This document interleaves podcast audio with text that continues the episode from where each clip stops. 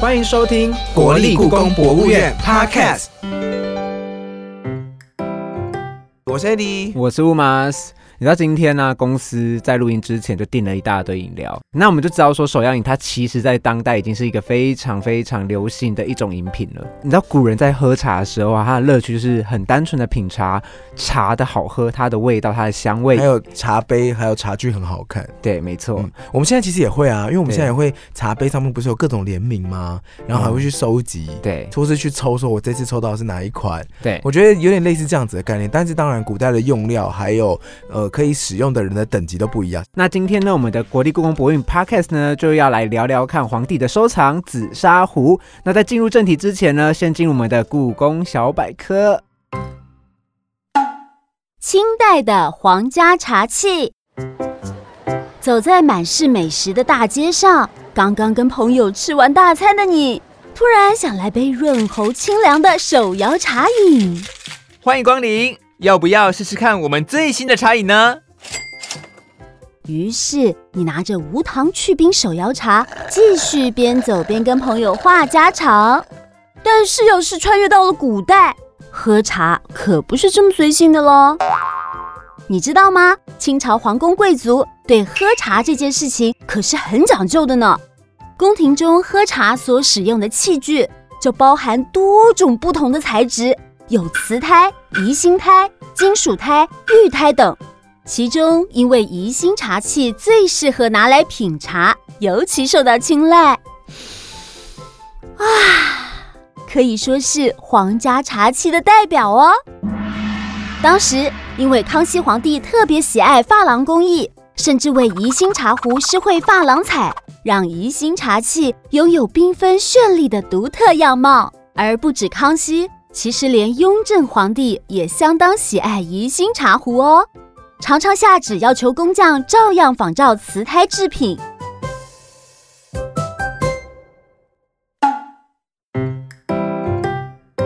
听完刚刚的故宫小百科，接下来我们就要欢迎国立故宫博物院的王亮君助理研究员，欢迎亮君。欢迎亮君。嗯嗨，大家好，我们好，AD 好。我觉得大家现在对于手摇茶可能比较多的印象，但是嗯你在明清时代或者在更早以前，中国还是传统泡茶都是用茶壶嘛，对，那还多了对对紫砂两个字，究竟什么是紫砂壶呢？亮君可以跟大家介绍一下吗？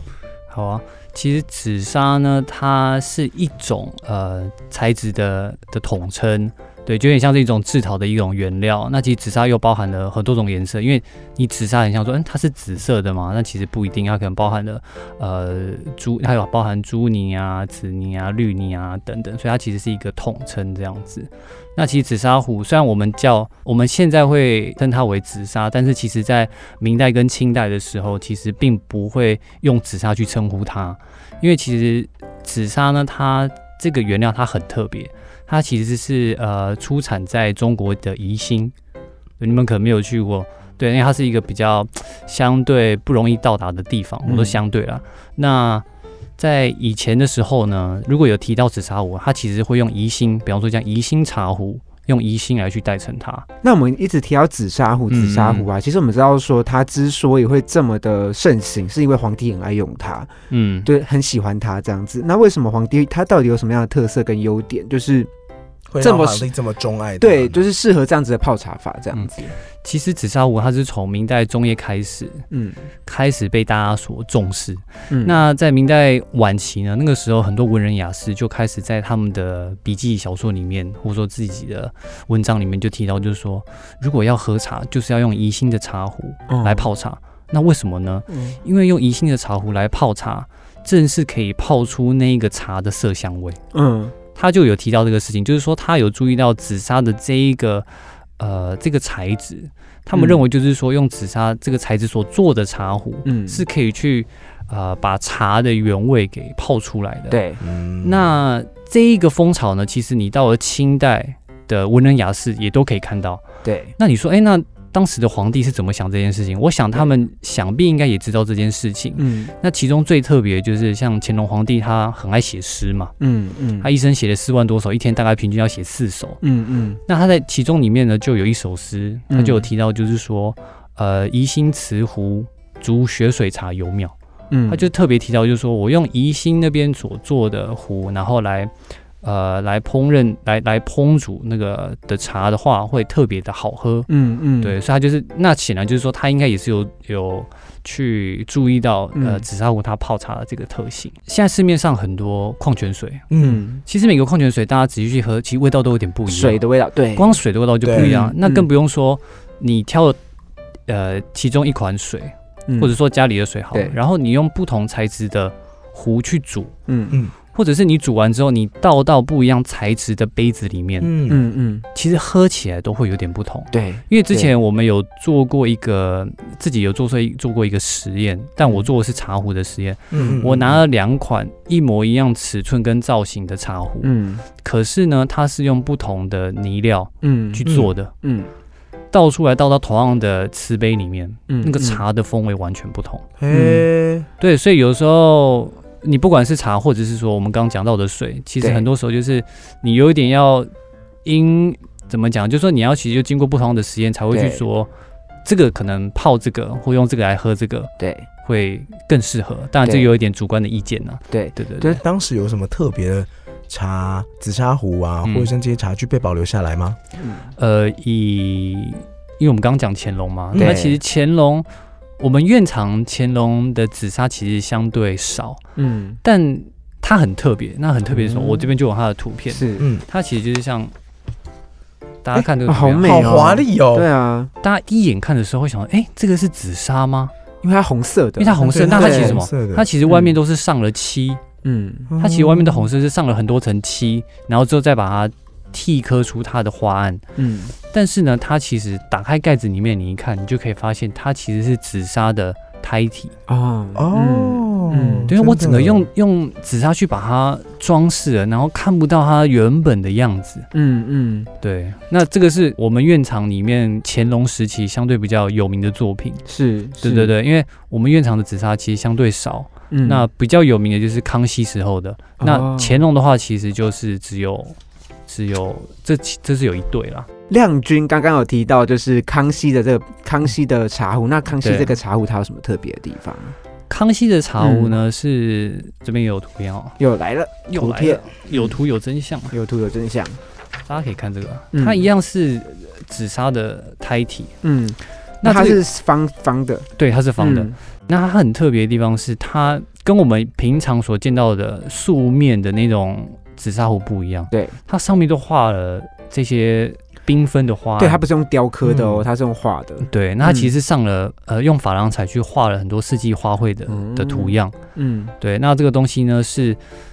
只有在康熙时期制作，然后对后面就再也没有看到了。对，对它上面有画，像是老师可能之前有写过，它上面有牡丹，嗯，然后有嗯荷花，有秋葵，还有梅花，对，还有小菊花还有等小等菊花对对那这个砂壶，嗯，紫砂壶看起来是非常非常的美观又实用，哎，嗯，它的感觉实用性很高，不管它的把手很大，或者它嗯倒那个茶嘴，感觉就是倒出来会很漂亮，这样会很嗯顺。这个其实呢，紫砂壶呃，就是宜兴的那个陶工啊，他们在做壶的时候都会注意到一个问题，就是因为它是要拿来用的，嗯所以他其实很在乎它壶嘴跟壶身跟壶把的比例。嗯就不知道你们两位有没有去外面喝茶的时候，你不管你是喝茶或喝咖啡。当你要倒的时候，有没有发现，其实有时候那个茶壶不好倒，对啊，嗯嗯没或者办法是没法控制出水量，第一个没办法控制数量，或者是有时候你倒的时候，你很怕那个盖子会突然掉下来，嗯嗯嗯，对，就怕它被打破啊，或对者对啊，所以都有一个绳子绑着，对。对那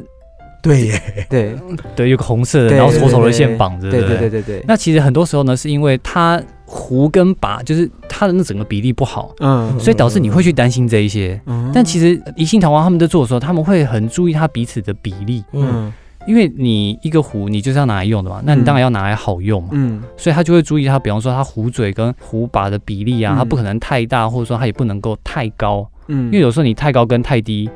你会不好拿。嗯壶嘴太高跟太低的话也会有差异，嗯比方说，如果你壶嘴很低，那那意味着你水的浸泡量，你就只能够浸泡到它跟它平面的那个地方，它不能够再高于它，不然它就流出去了。对，嗯那除此之外呢，还有因为茶壶在倒的时候，它里面有茶叶，嗯，所以它里面它还有出水会孔堵嘛，住，嗯还有你壶嘴的这个顺畅度，嗯其实都会影响到喝茶时候的体验，那个体验。嗯比方说你你兴致冲冲的，你拿一个很好的茶你要泡，嗯，嗯，可是那个茶壶可能设计的不好，嗯然后你泡进去你要倒出来，然后可结果一倒，然后茶叶就堵在里面了。嗯嗯，那你接下来的你的茶水就是会用滴的，嗯嗯对，那既哦没办法喝到好的茶，心情又差，心情就差。嗯，对，嗯但是像像宜兴那边的陶工，他都会很注重这种东西的。嗯，我觉得倒茶，然后茶盖不会掉下来，就是一个很棒的体验。对，因为每次就是在家里用茶壶的时候，在倒茶的时候，就哎、就你好像一只手要就压一手着，到一手左手对啊压啊，对，对就觉得对特别的不是那么的顺畅。嗯，像老师刚好提到，就是皇帝会用这个茶壶喝茶，那在故宫的收藏里面，这些茶壶真的是有被用过的吗？嗯这个问题也是常常会被问的哦。嗯，但其实呢，不管是我们刚刚一开始介绍的这个乾隆有上漆的紫砂壶，或者嗯是康熙有上珐琅彩的紫砂壶，嗯，哦对，我们其实并没有足够的证据去说明它真的有被拿来用。为什么啊真的呢？哦？嗯，我们怎么样去证明说他用它真的过有拿来用过？茶垢啊，第一个要要么就是查购对嘛，对要么就是文献上有提到嘛。对对，可是以现以茶购来讲的话，这两把壶，嗯或者说其他的那宜兴太画舫的茶碗，嗯，嗯里面都非常的干净。洗的很干净。呃，应该不会是洗得很干净啊。嗯对对对，因为我为什么会说啊，好特别哦。它它其实没有使用的痕迹？那嗯不大可能被，就是说。不大可能被拿来用的原因，是因为它上面我不是有刚刚说它上了珐琅彩吗？对嗯，其实这个珐琅彩在当时是非常珍贵的嗯对嗯一种材料。对，所以除了紫砂之外，还包含其他材质的嘛。那我们嗯总的来看，其实他们，我说即使是其他的材质，嗯嗯他们也几乎没有什么使用的痕迹。嗯所以我觉得这类作品很大一部分可能是当做拿来收藏、上完，赏玩使用，哦而不会是拿来喝茶。皇帝们的心思真的很难懂哎，干嘛就是特地做了一个茶壶模型摆在那边看？它其实就是。对，他那个时候其实是为了要嗯掌握珐琅彩的这个技术，嗯所以他那个时候呢，就是我他就是康熙，就是有针对不同材质，比方说有金属胎、有瓷胎、有玻璃胎，嗯嗯那紫砂胎也是其中的一种。嗯嗯我就说我都想要来试验看看，就是说我这个珐琅彩画到上面的时候，呈现出来的样子是什么？对，有点就是说是要把它当做一种艺术品一种艺术品，或者一种试验的嗯实验吧啊，一个实验的对象，哦皇帝的我实验我想要场去把它试验看看画上去会是怎么样。哦可是他他还是注意到一个事情，就是说，嗯因为我们回过头来看紫砂、宜兴泰的这些作品，它都是茶具，嗯，嗯，所以显然他对于这个材质的认识是认为说，它平常主要是拿来要作为茶具，或者说泡茶，或者说喝茶使用的。对，对，那那在就更好奇他们到底都用什么泡茶，我对以为啊这就是他们泡茶器具，对，啊，因为也很华丽，符合他们身份的身份地位，，对，我们院里面还有另一把比较嗯大把的一个竹节式的，也是紫砂的嗯一个嗯嗯提梁壶，嗯它那一把呢就是很脏，很 呃，很对，茶就是有垢很多使用的痕迹。哦哎它整个器身就是有很多茶垢，就我们所谓的很像有包浆，就是懂有那种懂茶垢那样。包然后浆，嗯对，然后后以及就是你打开壶盖看它壶内的壶里面的时候，哦，就是有很多明显的茶垢。是那那个很显然就是一定是有拿来使用的嘛，嗯对不然不会有这些茶垢的存留。嗯，对对对对，哦，哇，那嗯所以它其实造型也很多嘛，造型非常的多紫变。砂壶有什么很特别的造型吗？嗯它其实，在讲造型之前，就是哎，它先回答很特别的造型的问题。它其实是、呃，可以去仿各式各样，嗯嗯，比方说自然界的一些生物，有一些是动物类的，嗯，有一些是植物类的。对，比方像植物类的，它有一些陶工，它会发挥发发发挥它的创意。比方说，嗯我是做一把像南南瓜的壶身的茶壶，有一些是做成像是是佛手的茶壶。佛手，是指说佛的手呃，佛手是一种，佛手柑吧，对对对对，那、哦那一佛种手的，柑嗯嗯，对对对，就是各式各样的造型，其实都都有可能，嗯，对对对。都有可能被制作出来。哎、那在国立故宫博物院的馆藏里面啊，有没有哪一些茶壶它是特别稀有或者特别难制作出来的？像是嗯，又是讲到这一把四方壶的四方形的对吧？茶壶，嗯它现在刚康熙的，对对，它现在有在我们二零七的陈列室展出，嗯，所以观众朋友到时候如果想一睹它的庐山真面真面目的话，可以到我们的展场去看它。到底让就是主持人们惊呼说，哦，就是画了很多花在上面，结然果后 都没有用。嗯对没有用的茶壶到底长什么样子？对对，那这把壶为什么特别的？嗯就像刚刚主持人有提到说，哎，它是一个方壶。嗯防虎对，那大家有想过，哎，因为我这边有其他的像是是嗯圆弧的这种作品，是方壶跟圆弧圆弧，大家觉得哪一种造型比较难做？防虎方壶，对，番湖那它的做法是怎么样？它其实就是用泥片的方式去去拼接的。嗯泥片，哦那为什么是？泥片？比方说，嗯像以往我们对于陶瓷类的产品讲到的时候，想到是什么？嗯，莺歌、嗯鹿歌茸、嗯对拉胚。对，对哦，不对都会转，然后就转成圆形的对这样，嗯，讲到一个关键点，比方说它是圆形，转成一个圆形的。嗯那可是呢，像这一把呃圆弧，嗯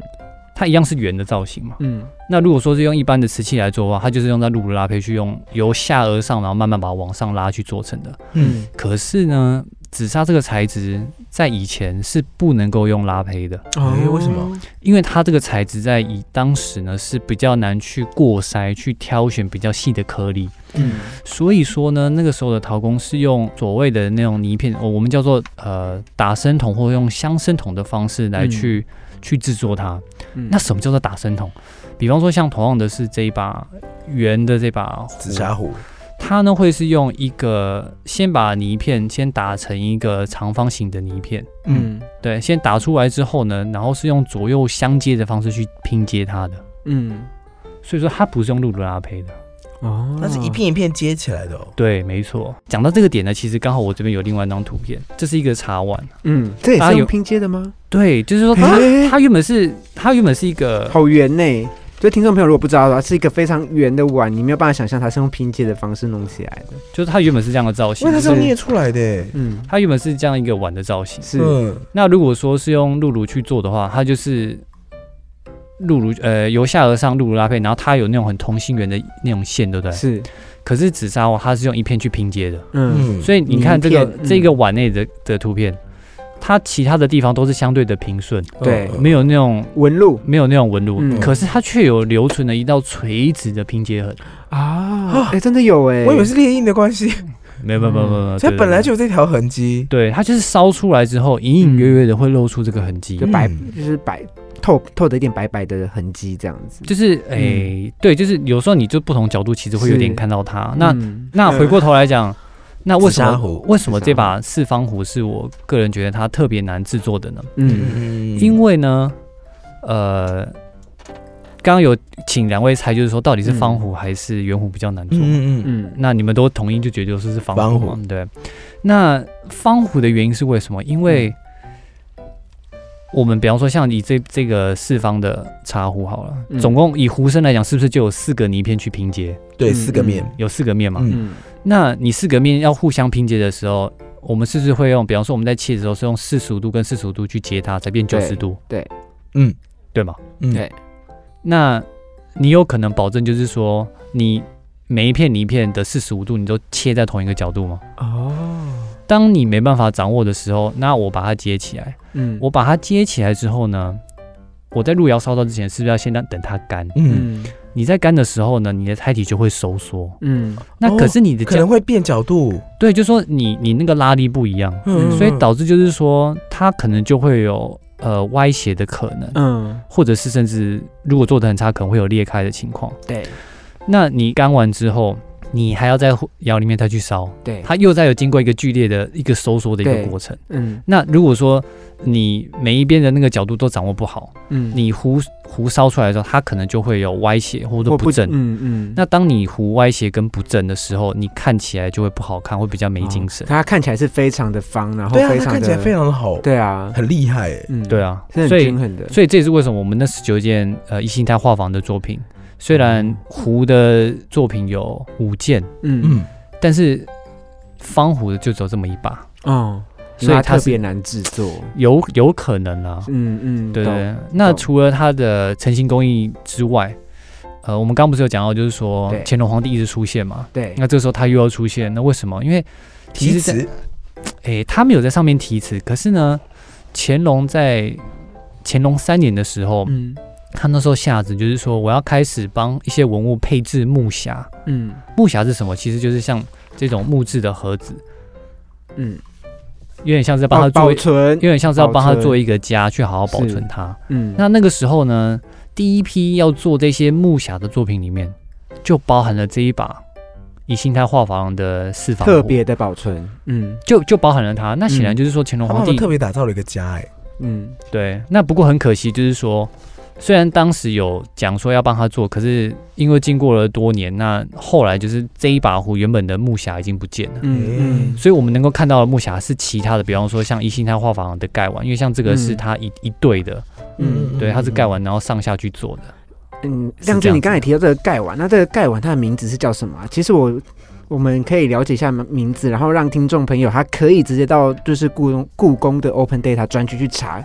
查说，哎、我们到底在谈什么这样子，只要打呃宜兴胎画珐琅四季花卉盖哦碗，就会其实应搜该寻得到了对，其实只要打宜兴胎画珐，其实就会出现很多很相关的多，嗯相关的。好，今天聊了很多关于紫砂壶的小秘密哦，或是说我们要用明清时代的称法叫做它宜兴茶具，嗯感觉比较有品味一点点。嗯那如果你喜欢今天的内容，或是你很好奇究竟这些茶壶大大小小长什么样子呢？你就不妨到故宫走一遭。现在是亮君说在二零七市展嘛，二零七是有展，对它的展名叫做《风格故事：嗯康熙御制珐琅彩瓷》。嗯欢迎大家呢到现场来看看一睹他们的真实风采。那接下来呢，我们还有最后一个单元是比武招亲之故宫给问吗？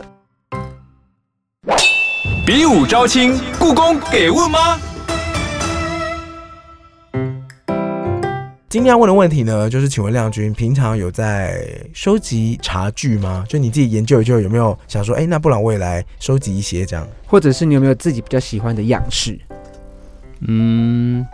我有收也不能算收集一些，嗯但是就是因为像我刚刚有提到，就对是我会要去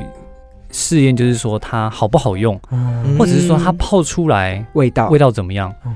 所以可能会有一些基本的一几几款这样子，嗯然后嗯来去去试验它这样子。嗯但是其实呢并不会有嗯太多的收藏啊，嗯嗯，对对对。那我比较常做的是去，比方说我们的库房，或者是去其他人的库房去看他们的收藏的紫砂壶是怎么样。哦比方说欧洲的，然后也有去对你刚才我北提京到，我故想宫的说，哎、故对宫对是对有分 我的茶壶跟你的茶壶。对对，因为其实嗯以紫砂来讲，它很有趣的是，呃，清宫里面有收藏一些，但是其实在，嗯，也是在清代那个时候，嗯尤其是在康熙， 嗯，他那时候其实有销往一堆，呃销往有一些到了欧洲那边去。就是卖过去嘛。对对对、嗯，对，那其实很多在欧洲的博物馆里面，嗯多多少少都留存了一些。哎、嗯哎对，刚才亮君有提到一件事情，就是说你收集的不同茶壶会去试它的味道，嗯那你试的是试它的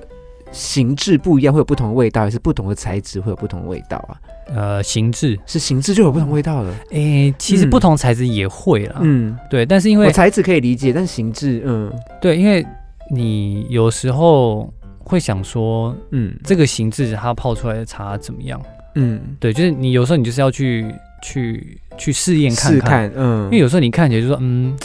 这个应该没问题吧？就说这个拿来泡应该还不错，嗯就超难喝。但实际上你泡出来就觉得跟你想象中的差味道有一段不差距样。哦哎呀，对，我是没有想过，连这个样子都有差别。其实还有我，因为我之前有一阵，呃，就之前我有在宜兴待过一阵子。是，嗯嗯因为就是要了解他们的这些特殊的成型的制作工艺，对，然后还有他们一些烧成啊什么。对，那其实那边的还有跟我讲说，即使是用同样的一块土嗯做出同样造型的茶壶，就同样都是同样一个人嗯嗯做，就是完全没有任何其他的变音。嗯嗯可是你在窑窑里面，嗯你放的位置不一样，嗯，其实就会有一些差别，嗯、哦，还是会有一些差别。泡出来的茶就有差了。 对啊，就是说好它，细致哦就，嗯，对对对，就是说其他的嗯那个变音其实是很多的。嗯，气可能啊，我我乱讲的，我真的不懂。那我乱讲，我我自己的想象就是说，可能比如说你刚刚说在咬的不同位置，可能它形成的气孔大小就不一样。我是说，可能内缘杯壁的气孔大小不一样，就会影响到茶出来的味道等等之类的。但我这一段是我乱讲的，嗯听众朋友不要相信，